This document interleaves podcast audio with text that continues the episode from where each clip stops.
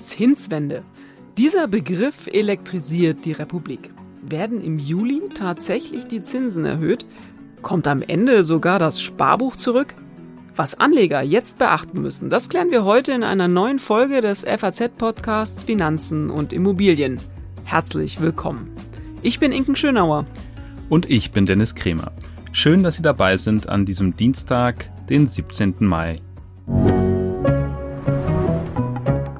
Dennis, falls wir noch ein bisschen Bestätigung dafür brauchten, warum wir diesen Podcast überhaupt jede Woche machen, dann würde ich dir gerne mal eine kleine Umfrage vorspielen, die unsere junge Kollegin Laura Ozdoba heute in Mainz gemacht hat. Die Frage war, haben Sie Aktien? Ja, bunt gemischt in allen verschiedensten Anlageformen. Ich habe äh, so ein Paket, nicht ein bestimmtes, sondern Kombi. Ich habe meine ganzen Aktien verkauft. Ich hatte von unserer Firma Aktien gehabt und die habe ich immer nach und nach verkauft und jetzt bin ich Rentner, jetzt brauche ich keine mehr. Nein, ich kenne mich nicht aus damit und deshalb äh, begebe ich nicht, mich nicht in äh, Bereiche, die, die mir nicht liegen. Nein, weil ich kein Geld habe, um Aktien anzulegen und äh, selbst wenn ich jetzt zu Geld kommen würde, würde ich das Geld wahrscheinlich auch nicht anlegen wollen. Einfach um flexibler zu sein und auf die täglichen Gegebenheiten quasi reagieren zu können. Nein, weil ich mich da noch nicht mit befasst habe. Nein, keine einzige tatsächlich. Nee, ich habe bisher auch noch keine. Wenn ich mich mit dem Thema besser auseinandersetze, dann könnte ich es mir schon vorstellen. Ich meine, das machen ja viele. Ist ja auch eigentlich was ganz Gutes. Ähm, aber noch kann ich es nicht sagen. Tja, äh, sehr interessant. Äh, man merkt, es gibt noch eine Menge zu tun ja, für uns absolut. hier. Ja. ja, absolut. Ich finde, also wir dürften heute auf gar keinen Fall Schluss machen mit dem Podcast. Also da müssen wir nach wie vor äh, noch viel Arbeit leisten.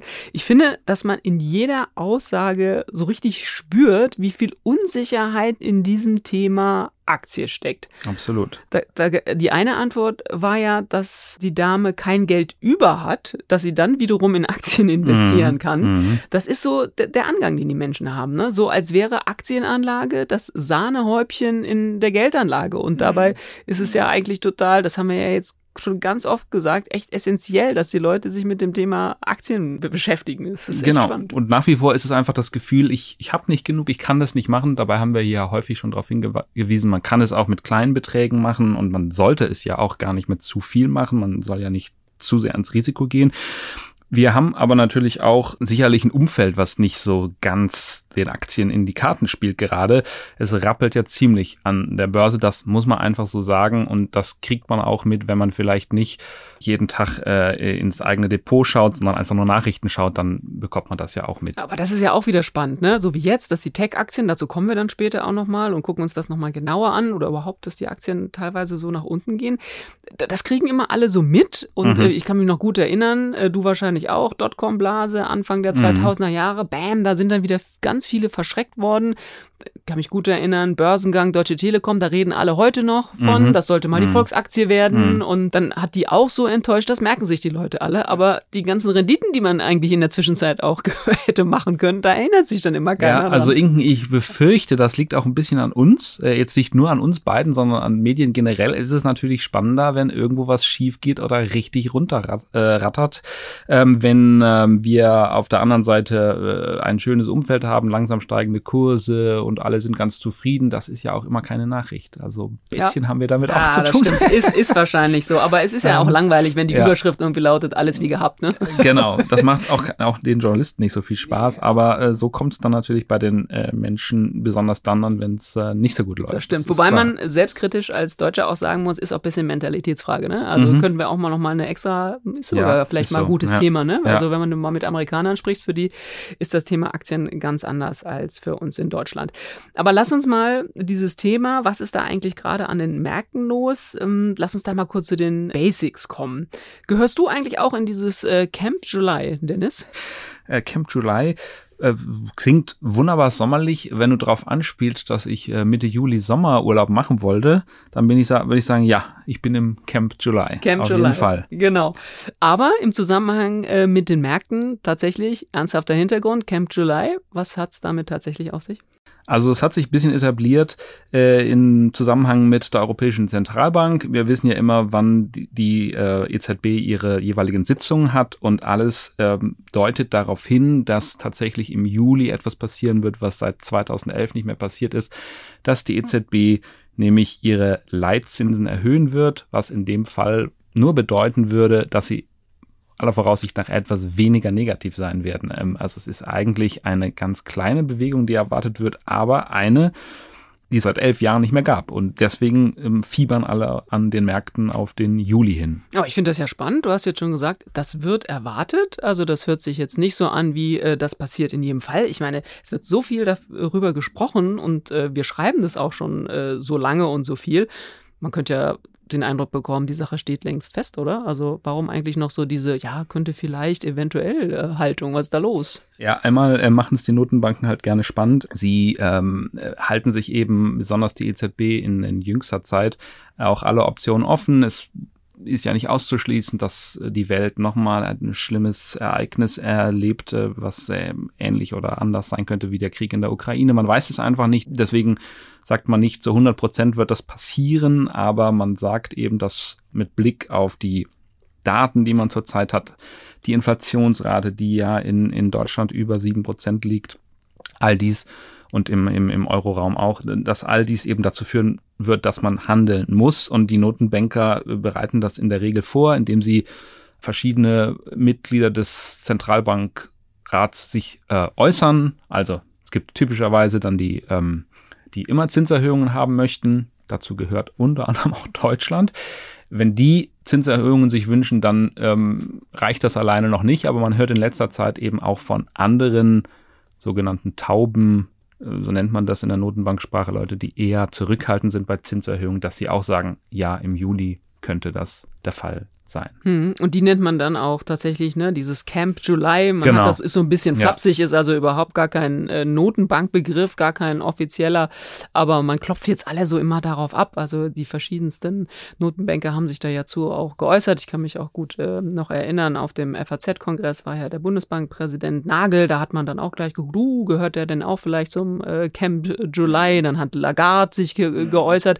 Die hat, glaube ich, sogar äh, gesagt, äh, Anfang des Sommers ähm, könnte es soweit sein. Da waren dann habe ich dann schon wieder gedacht, uh, Anfang des Sommers ist nicht Juli. Mhm. Also genau, das genau. ist schon, ja, das ja. ist schon äh, irre. Hm. Also ich glaube, sie äh, baut immer so etwas auf. Es müssten erst äh, die Anleihekäufe, die zurückgefahren werden, und dann einige Zeit danach können die Zinsen erhöht werden. Das ist die ganz offizielle EZB-Kommunikation.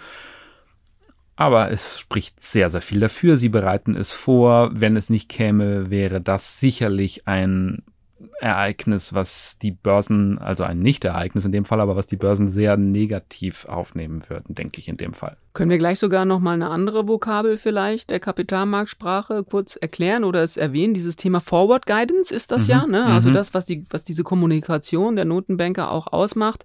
Man will eben keine Überraschungen schaffen. Deswegen Mhm. ist es ja tatsächlich auch genauso, wie du sagst, ne? Wenn das jetzt nicht kommen würde, dann äh, könnte das an den Märkten durchaus Turbulenzen wahrscheinlich auslösen, weil da alle jetzt fest mit rechnen und teilweise ja auch Sachen auch schon eingepreist sind, darf man Mhm. nicht vergessen. Und das das gehört auch zu diesem Prozess tatsächlich dazu. Also das ist auch, ähm, wir reden da jetzt so ein bisschen spaßig drüber, aber das ist schon wichtig auch, dass man sowas vorbereitet, Mm, ne? dass mm. man so über Wochen und Monate die Märkte darauf vorbereitet, in welche Richtung es gehen kann. Aber du hast es ja auch gesagt, man weiß natürlich nie, was dann auch passiert. Ne? Also wollen wir jetzt nicht hoffen, dass der, der Krieg, äh, dass es noch einen anderen gibt oder dass er noch stärker sich ausweitet oder Mhm. ähnliches. Klar, dann müssen die im Zweifel doch nochmal anders reagieren. Mhm. Das, das Und das war im Prinzip eine Lektion, die die Notenbanker aus früheren Jahrzehnten eigentlich gelernt haben. Früher hat man die Märkte auch gerne mal überrascht.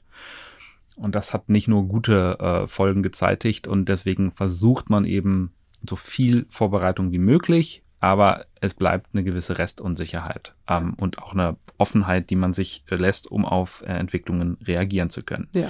Gut, Forward Guidance haben wir das auch nochmal erklärt. Dann haben wir über Camp äh, July gesprochen. Wir gucken, wie das Kaninchen auf die Schlange, tatsächlich ähm, immer auf das Thema EZB, was passiert da. Aber wir sind ja jetzt, also so wichtig wir uns in Europa nehmen, aber wir sind ja nun nicht nur der Nabel der Welt. Ne? EZB schön und gut, Aber wie ist denn das eigentlich? Kurzer Schlenker vielleicht mal ähm, so im Rest der Welt? Also äh, gehen die mit uns im Einklang oder? Ähm? Nee, die sind eigentlich uns schon äh, vorweggelaufen. Also besonders die äh, amerikanische Notenbank ist äh, schon das ist die wichtigste Notenbank der Welt. Die, äh, da sind die Zinsen schon länger im positiven Territorium wieder. Und wenn Amerika sowas macht, dann hat das schon Signalwirkung. Man muss sich überlegen, dass dann die Investoren eben viele, wenn es wieder Zinsen in Amerika gibt, im Prinzip dem ausfallsichersten Land der Welt, dann gehen viele mit ihrem Geld wieder nach Amerika. Das hat dann unmittelbar Auswirkungen für viele Schwellenländer, dann wird das Geld dort abgezogen. Und insofern ist es aber auch sehr schwer für die Europäer, da ähm, sozusagen sich völlig zurückzuhalten. Es hat schon eine, eine, eine Sogwirkung, ein bisschen führt dann auch zu einem höheren Dollarkurs und das hat wieder Auswirkungen hierzulande. Also die Welt ist eigentlich schon ein bisschen weiter. Die Lage ist teilweise natürlich auch ein bisschen anders in anderen Staaten der Welt, aber all das spricht dafür, dass man sich jetzt auch hier in Europa langsam an die Sache ranmachen muss. Aber du hast es gerade gesagt, Sogwirkung, also man kann sich dem Ganzen dann nicht so richtig entziehen, aber dass man sich jetzt so richtig abspricht, das äh, funktioniert so nicht, oder? Die Vorstellung, dass Frau Lagarde jetzt mit Herrn Powell irgendwie und äh, anderen Notenbankern, die da noch was zu äh, sagen haben, Indien ist ja auch schon mm. hochgegangen, ne? Polen haben wir schon eine Zinserhöhung Großbritannien. gehabt. Großbritannien, ja. genau, dass die sich jetzt in einem Kreis zusammensetzen und sagen, so, das machen wir jetzt mal, du machst so viel Punkte, du machst so viel Prozentpunkte. Das passiert nicht, ne? Also das äh, macht schon jedes Land oder jeder Wirtschaftsraum, muss man ja mhm. im Falle von Europa sagen, macht schon jedes, ja, jede, jeder Bereich sozusagen äh, für sich, oder? Genau, also ich glaube, eine weltweite Abstimmung wäre nicht möglich. Äh, jede Zentralbank hat ja auch andere Aufgaben. Also die, die amerikanische Notenbank äh, muss die Inflation im Zaum halten und muss sich gleichzeitig auch, das ist in ihrem Mandat, um Vollbeschäftigung kümmern. Europa ist wieder ein anderer Wirtschaftsraum mit äh, 19 Länder. Äh, das äh, kann man nicht eins zu eins übertragen, sondern eine weltweite Absprache wäre nicht möglich. Aber man sieht halt ein weltweites Phänomen, die Inflation, und das äh, bedeutet, dass natürlich Zentralbanken darauf reagieren müssen, weil das ist ihre ureigenste Aufgabe und da haben sie auch gar nicht so viele Möglichkeiten, die müssen halt Zinsen erhöhen. Hm. Ähm, auch spannend, ne? Hast du gerade angesprochen, also auch die, die, die Aufgaben, die Notenbanken so haben. Du hast gerade gesagt, Amerika, Vollbeschäftigung. Da heißt ja das Mantra der EZB immer Preisstabilität. Ne? Mhm, also insofern genau. ist dieses mhm. Inflationsthema für die extrem wichtig. Also dass sie das irgendwie im äh, Zaum halten können, das ist die, die oberste Maxime. Jetzt lass uns mal auf diese Zinswende mhm. überhaupt kommen. Mhm. Also nehmen wir an, wir sind jetzt alle Camp July und glauben tatsächlich, äh, dass es so kommt. Warum sind denn da eigentlich jetzt alle so aufgeregt äh, um diese Zinswende? Also was, ja. was, was passiert denn da? Ich frage mich immer so ein bisschen, das ist ja der, der äh, 21. Juli, glaube ich, mhm. ne? ist, der, ist der konkrete Termin. Und am 22. Juli, da geht's dann ab. Da haben wir dann alle wieder Zinsen und Schwimmengeld, oder? Also das ist ja. Nee, also äh, das wäre natürlich äh, schön, aber so wird es nicht sein. Wir sehen ja schon, dass sozusagen die Märkte, die Marktteilnehmer sind ja nicht dumm, sondern die nehmen vieles vorweg. Das heißt, wir sehen, dass die Bundesanleihen mit zehnjähriger Laufzeit wieder mehr als ein Prozent Rendite bringen. Das klingt wahnsinnig wenig, aber ist, wenn man sich die letzten Jahre anschaut, ähm, da war die Rendite eigentlich immer negativ. Das heißt, da wird das im Prinzip schon vorweggenommen. Und wenn dann die EZB die Zinsen erhöht, ähm, dann wird das nicht bedeuten, dass sofort die Sparbuchzinsen überall steigen. Es haben ja einige Banken angekündigt, dass sie dann zumindest keine Negativzinsen mehr erheben, weil das passiert ja auch vielen Sparern, dass sie dafür bezahlen müssen, dass sie Geld auf dem Sparkonto haben. Das könnte demnächst vorbei sein. Viel mehr ist es, wird es nicht sein, äh, aller Voraussicht nach. Äh, ja, du hast gefragt, warum sind die Leute alle so aufgeregt? Einmal, äh, Finanzmärkte sind auch gerne ein bisschen aufgeregt, aber äh, es hat natürlich wirklich, es, Zinsen sind eine zentrale Bezugsgröße.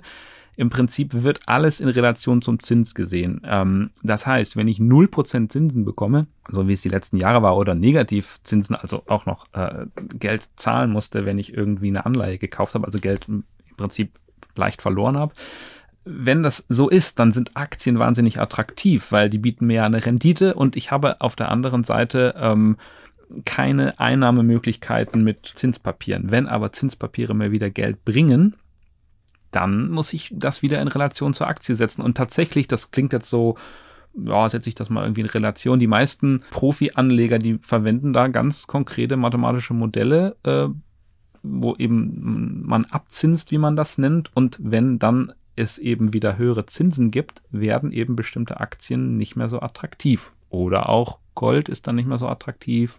Bitcoin ist auch nicht so attraktiv. Wir sehen das gerade, deswegen, wir sind in einer sehr unangenehmen Marktphase. Es fällt im Prinzip fast alles. Hm. Und ähm, wir dürfen auch nicht vergessen, es wird sowieso, also deswegen ist auch so die Frage nach der Aufregung, ne? es wird, wird kleine Schritte geben. Also so diese Ja. Idee irgendwie, Zinswende heißt ab morgen 6 Prozent. Also Nee, das nee, nee. kann so gar nicht also passieren. Die, ne? Also die Zentralbanken werden das, machen das in ganz langsamen Schritten. Also man hat schon das Vorgehen der amerikanischen Zentralbank als aggressiv bezeichnet, weil sie um 0,5 Prozentpunkte den Zins erhöht hat. Das muss man sich mal vorstellen. Das Von einem sehr niedrigen große, Niveau ausgehend, Gro große ne? Größe, Mhm. genau, auch von, Mhm. von null ausgehend. Das heißt, also zu erwarten ist maximal 0,25 Prozentpunkte, würde ich mich jetzt mal festlegen. Mhm. Und dann hangelt man sich so praktisch Ja, bis zur so nächsten geht äh, Sitzung ne, und guckt genau. dann, wie es möglicherweise äh, weiterläuft. Und haben wir jetzt ja schon mehrfach erwähnt, de dem gegenüber steht nach wie vor die Inflation. Also die Frage ist, was gewinnst du halt am Ende, ne? wenn wir zwar jetzt Zinsen haben, aber äh, Inflation einfach Also herrscht. man, man könnte sich ja überlegen, ach, ach, naja, dann kaufe ich mir mal wieder eine Bundesanleihe oder so. War ja in Deutschland durchaus mal sehr beliebt.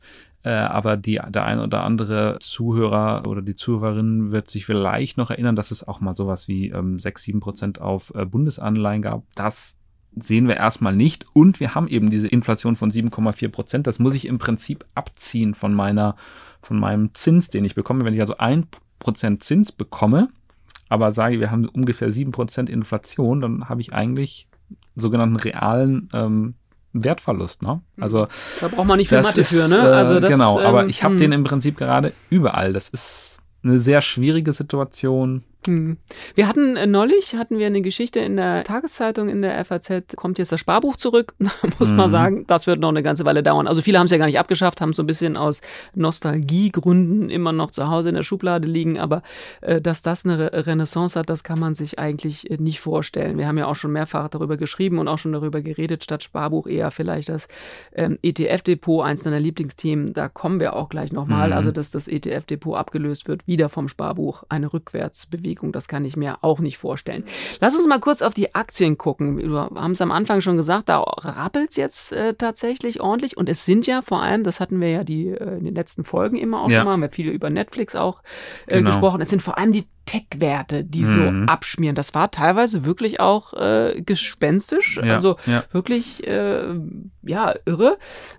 Also ich weiß nicht, ob wir jetzt gleich wieder von Panik sprechen müssen, aber es war schon deutlicher Ausverkauf. Und das ist ganz interessant bei unserer kleinen Umfrage, die wir da in Mainz ähm, heute gemacht haben. Da haben wir auch ein paar Leute dazu befragt, was sie denn mit ihrem Aktiendepot jetzt machen. Da hören wir mal ganz kurz rein. Ach, wir haben äh, so viel Geld in Aktien angelegt, dass wir nicht darauf angewiesen sind, wenn jetzt, jetzt mal runterfällt oder wir, wir warten einfach ab. Also wir sitzen das aus. Irgendwann wird es wieder nach oben gehen. Abwarten. Das ging damals beim Crash auch wieder hoch. Ich habe divers investiert, das heißt, äh, das ist bei Aktien zwar normalerweise bekannt, aber im Gesamtpaket ist es bei mir noch erträglich. Ja, das äh, klingt ja doch sehr, sehr abgeklärt. Also äh, Respekt. Ja, die hören alle den Podcast, da sagen wir ja auch immer, ne, erstmal Ruhe bewahren und erstmal äh, locker bleiben, so soll es sein. Aber sag mal, hat denn dieses, diese Marktreaktion, die wir in den letzten Wochen da, oder Monaten muss man ja fast schon sagen, gesehen haben, hat das denn auch was tatsächlich mit der Zinswende zu tun? Oder wir haben es letzte Woche hier äh, oder vor zwei Wochen hier besprochen, ähm, Netflix haben auch einfach ein Geschäftsmodell, was an seine Grenzen stößt.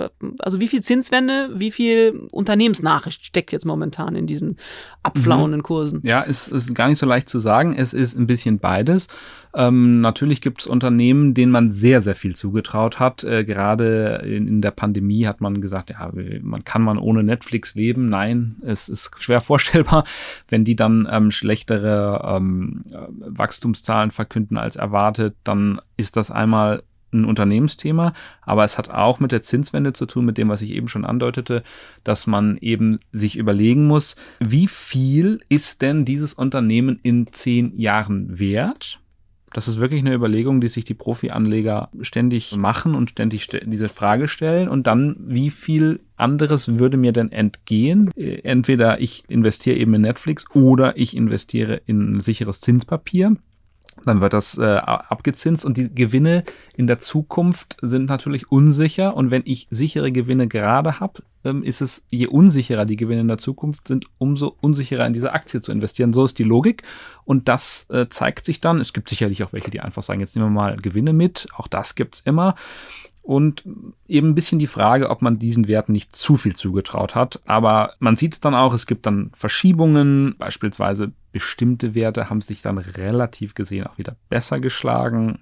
Ähm, sind sogenannte Substanzwerte, die dann gar nicht so schlecht gelaufen sind zuletzt. Ich würde allerdings auch davor warnen, jetzt zu sagen, ja, jetzt muss ich aber wieder alles umschichten, weil man muss auch sagen, bei diesen Substanzwerten oder Value-Werten, das sind so Pharma, Lebensmittel, also eigentlich auch Banken, die auch von, von steigenden Zinsen profitieren.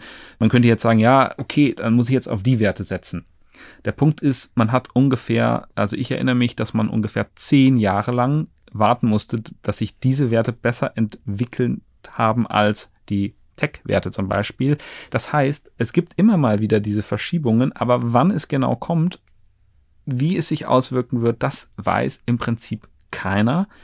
Das heißt, man kann jetzt sagen, ja, wäre ja schön gewesen, wenn ich das jetzt erkannt hätte, aber ob man diesen Zeitpunkt dann wirklich so genau ähm, erkennen kann, habe ich große Zweifel. Hm, ja, dann haben die Leute in der Fußgängerzone von Mainz ja tatsächlich einfach recht. Also einfach hm, vielleicht auch einfach mal aussitzen mhm. und, und, und die äh, Sache weiter beobachten. Wir sagen das ja auch mal wieder, Stockpicking, das ist für manche ein Hobby, das äh, kann auch Spaß machen, ja, aber so eine Strategie, weil wir ja auch immer darüber reden, Vermögensaufbau und wie kann man das irgendwie sichern, zeigt sich auch da wieder, das ist halt auch extrem mühsam. Und ja. ich meine, wenn du sagst, ich muss praktisch mir überlegen, wie viel Wert können könnte ein Unternehmen in zehn Jahren sein? Oha, da frage ich mich ja tatsächlich, nichts gegen Netflix, aber ob die in zehn Jahren noch da sein werden, ne? da hat es schon ganz andere Unternehmen gegeben, wo man irgendwie dachte, boah, die haben ein mega Thema da irgendwie und nach zehn Jahren kräht kein Hahn mehr danach. Also ja. das ist schon, das ist schon extrem schwierig. Ne? Genau, also es gibt immer äh, äh Profis, äh, Fondsmanager oder äh, andere, die das erkennen, die diesen Zeitpunkt dann vielleicht auch treffen aber äh, meine Erfahrung ist aus, aus einer wirklich langen Beobachtung dieser Märkte, es ist sehr, sehr viel Glück dabei. Man kann, man kann durchaus erkennen, dass ein Unternehmen auf dem absteigenden Ast ist. Das bedeutet aber überhaupt nicht, dass ich den richtigen Zeitpunkt erkenne, wo diese Aktie fallen wird und eine andere steigen wird. Also das ist sehr, sehr viel Glück dabei, sicherlich auch ein bisschen Erfahrung. Ich möchte das den, den ganzen Profis gar nicht absprechen, aber das spricht einfach dafür, wenn ich ein ganz normaler Anleger bin, dass ich doch möglichst so, so, so, so breit wie möglich in den Märkten investiert bin. Das heißt natürlich jetzt auch, ich nehme, wenn Verluste anfallen, dann habe ich Verluste. Das lässt sich nicht vermeiden. Das ist gerade so. Das ist, tut weh. Aber wie gesagt, wenn ich das mit ein bisschen Zeit angehe und mit der Grundhoffnung, dass die Unternehmen auch wieder wachsen werden, dass es der Weltwirtschaft irgendwann auch wieder gut gehen wird, dann sollte aller Erfahrung nach sollten die Kurse auch wieder steigen. Aber gerade ist unangenehm, tut weh, so einen richtigen Ausweg aber es ist, auf dem, es ist auf dem Papier, ne? Darf man auch ja, nicht vergessen. Ne? Papier, ne? Also richtig, dann, deswegen, genau. das darf man ja, auch nicht vergessen. Ja. Also klar, das, das tut weh, aber wenn man erstmal genau. ruhig bleibt und vielleicht und, das eine oder andere aussitzt, passiert ja auch Genau, und nichts, im ne? Nachhinein muss man sagen, ja, toll, wenn ich jetzt erkannt hätte, wenn ich gewusst hätte, es gibt einen äh, Krieg, äh, den Russland gegen die Ukraine führen wird und das wird dazu führen, dass Rohstoffpreise steigen werden, dann hätte ich natürlich jetzt in so einer ganz kalten Anlegerlogik sagen können, ich muss auf Rohstoffe setzen. Das, das ist das Einzige, was in diesem Jahr tatsächlich im Plus ist. Oder Öl. Oder ne? Öl, also, genau, Ölkonzerne. Ja so, genau, das, das ist, ist Wahnsinn. Genau, aber also. das ist so. Äh, hat es irgendjemand erkannt? Sicherlich gibt es Leute, die es erkannt haben. Aber das ja. zeigt eben, wie schwierig das ist. Und dann bin ich mit der anderen Variante meiner Auffassung nach, äh, äh, ja, besser. Ja, das ist ja auch interessant. Ich meine, tatsächlich äh, ist ja ganz wichtig, was du irgendwie ansprichst. Männer hätte, hätte Fahrradkette, hätte, hat mal ein, ein alter Finanzminister oder ein vorheriger mal gesagt. Aber äh, wir haben so viel über Nachhaltigkeit äh, gesprochen und Grün und so. Wenn dir vor zwei, drei Jahren jemand gesagt hätte, mit Ölwerten, da verdienst du irgendwie in mhm. Zukunft dein Geld. Also da hätten mhm. alle gesagt, ach, die, die sind ja richtig auf dem absteigenden Ast. Und ich meine, jetzt sind es äh, die Shells dieser Welt, die momentan äh, Top-Renditen irgendwie bringen. Ne? So, also so viel mal zu den, zu den Einzeltiteln, Value-Titel, also Substanzwerte, Wachstumstitel. Jetzt reden wir mal über dein Lieblingsthema, über die, über die ETF. Da habe ich ja jetzt echt ein Thema, ne? Also nehmen wir mal an, ich habe so einen entgegen deines Rates übrigens. Du sagst ja immer, auch bei ETF immer schön streuen und immer schön diversifizieren, immer schön World und alles irgendwie drin.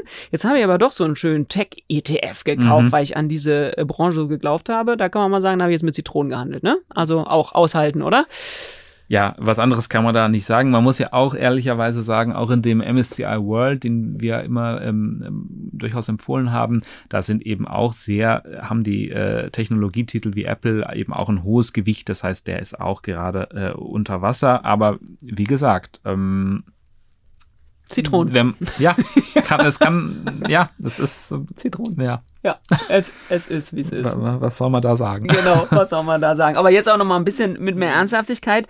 Kann ich denn mein ETF-Portfolio, wenn ich also das, was du auch immer sagst mit dem breiten Streuen und der Diversifikation gemacht habe, kann ich denn jetzt so ein ETF-Portfolio, vielleicht muss ich es auch neu zusammenstellen oder anders, so auf diese Zinswende irgendwie ausrichten? Oder einfach Finger davon lassen und irgendwie am Ende reguliert sich irgendwie alles, wer weiß, was in zehn Jahren ist. Oder kann man da schon so ein bisschen dran drehen? Die Frage ist, ob man sollte, das muss dann jeder selber entscheiden, aber kann man das äh, überhaupt? Wie gesagt, es ist, es ist schwierig, das richtig zu machen, auch das ist Glück.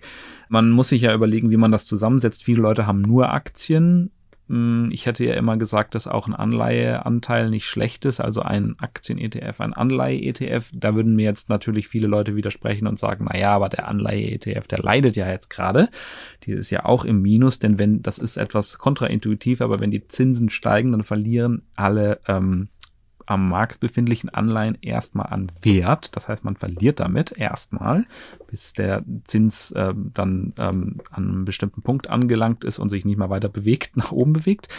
Man kann jetzt also sagen, dann lieber wäre es mir, ich lege das irgendwie auf Tagesgeldkonto, da habe ich natürlich auch einen Wertverlust, aber zum, wegen der Inflation, aber ähm, zumindest ähm, sehe ich das Minus nicht die ganze Zeit. Oder ich äh, investiere es in, in Gold, läuft übrigens auch gerade nicht so gut. Kann man alles machen. Ähm, ich würde immer sagen, also, das ist zurzeit vielleicht nicht ideal. Man könnte seinen, man könnte seinen Anleiheanteil runterfahren. Wir hatten lange in der Vergangenheit immer so 50-50 empfohlen. Das kann man runterfahren, den Anleiheanteil, den Aktienanteil erhöhen. Ich würde aber persönlich gar nicht so viel ändern, denn es ist eben auch erwiesen, zumindest ist es ja immer alles rückblickend, was wir hier machen. Natürlich die Zukunft kann ganz anders sein, aber rückblickend ist erwiesen, dass die Anleihe mich eben auch schützen können in richtigen Krisensituationen der Märkte. Das ist ja zum Beispiel dann, wenn wirklich Lehman Brothers, äh, Finanzkrisenmomente, auch Corona-Crash 2020, dann ist, sind die Aktienkurse dramatisch gefallen und die Bundesanleihekurse, die, die Kurse von Bundesanleihen sind gestiegen. Das heißt, in dem Moment hat das eine Schutzfunktion. Und die würde ich persönlich nicht aufgeben, aber. Hm, kann so eine Art Airbag sein, ja. ne? Also, dass man da vielleicht. Genau, aber man ist es zurzeit mit Kosten verbunden. Man könnte da jetzt natürlich auch sagen, komm, wir machen, das hat alles nicht funktioniert, diese ETF-Idee, damit ist vorbei, wir müssen wieder selber auswählen oder einem Profi das überlassen. Da haben wir jetzt schon drüber geredet. Das ist schwierig und was ich auch immer sagen würde, die Kosten dafür sind eben auch hoch. Die Gebühren sind einfach höher. Das heißt, das muss der Profi auch erstmal verdienen, diese Gebühren, weil die steckt er sich ein und danach kommt erst das Geld beim Anleger an. Also es ist auch nicht so leicht. Hm. Was ich übrigens interessant an dieser Entwicklung der Zeit auch noch finde, ist, dass Bitcoin auch ziemlich runtergegangen ist. Ja, ne? Auch ja. spannend. Absolut. Also von wegen, äh, das ist dann auch kein sicherer Hafen, dass man irgendwie gedacht hat, ach komm, Tech-Werke runter, alle gehen in Bitcoin. Also das kann man sich dabei jetzt auch mal abschminken. Genau, also der, der, der, der Bitcoin, den hat man ja ähm, sozusagen als Versicherung gegen alles gesehen, ähm, oder manche zumindest, sicherlich nicht jeder, aber es zeigt sich jetzt, das äh, war im Prinzip, oder zumindest Stand heute, einfach auch ein Risikoinvestment und wenn äh, die Lage an Märkten schwierig wird, dann gehen die Leute eben, die Profis vor allen Dingen verkaufen riskante Vermögenswerte. Und der Bitcoin ist es einfach, er hat sich jetzt nicht, also man hat ihn Inflationsschutz genannt und davon ist nichts zu sehen bislang. Es tut mir leid für alle, ich weiß, es gibt viele Fans da draußen, aber ich glaube zurzeit ist, ja, dieses Versprechen nicht eingehalten worden. Sehr gut. Haben wir den ja. Schlenker zum mhm. Bitcoin mhm. heute auch noch gemacht. Tipptopp. Dennis, danke. Ja, dann wären wir auch wieder bei unserem Ding der Woche. Inken, womit befassen wir uns denn dieses Mal? Oh, ehrlich gesagt habe ich ja gedacht, dass wir äh, vor Donald Trump jetzt doch noch ein bisschen Ruhe haben. Mhm. Also die nächsten Präsidentschaftswahlen sind ja noch ein bisschen her. Aber äh, da ruft jetzt die amerikanische Aufsicht SEC den Trump auf den Plan. Das finde ich irgendwie äh, ganz spannend. Das finde ich mhm. schon echt, das äh, würdigt, finde ich, ein bisschen ein Ding der Woche, muss ich schon ja, sagen. Okay. Ja, okay. Was ist da wieder los ähm, ja. bei unserem Freund Trump? Ja, das äh, Freund in Anführungszeichen. Anführungszeichen. Ja, genau. Das, das Lustige ist ja, dass der so einen eigenen Messenger-Dienst äh, sich jetzt da geangelt hat oder den mhm. aufbauen will. Truth Social heißt er, glaube ich. Und äh, die Idee ist, dass er dieses Truth Social, dass das über ein Spec an die Börse gehen soll. Da haben wir ja auch schon mal eine Folge zu gemacht. Das sind diese munteren Vehikel, bei denen Investoren Projekt für ein Geld einsammeln und sich dann einen Börsenmantel suchen, ebenso ein Spec, in den sie dann schlüpfen und dann sind sie direkt an der Börse notiert. Und das äh, geht natürlich natürlich nicht einfach so, sondern das ist schon echt ein Verfahren, was streng abgetrennt ist. Also erst wird mhm. mal äh, Geld gesammelt und dann wird sich so ein, äh, so ein Börsenmantel gesucht. Und jetzt sieht es irgendwie so aus, als wäre das bei Trump und seinem neuen Messenger-Dienst irgendwie alles gleichzeitig passiert und als habe es da vorab schon äh, Gespräche möglicherweise gegeben. Und das geht gar nicht. Und das findet die SEC derzeit überhaupt nicht witzig. Mhm. Und wenn manche Leute schon irgendwie glauben, ähm, dass Gespräche mit der BaFin äh, nicht unbedingt vergnügungssteuerpflichtig sind, ich habe schon einige gesprochen, die es mal mit der SEC zu tun hatten. Also da äh, ist, glaube ich, äh, schockgefroren in den Adern. irgendwie mhm. sowas, da, mit denen will man echt gern Ärger. Kann man sich irgendwie fast schon vorstellen.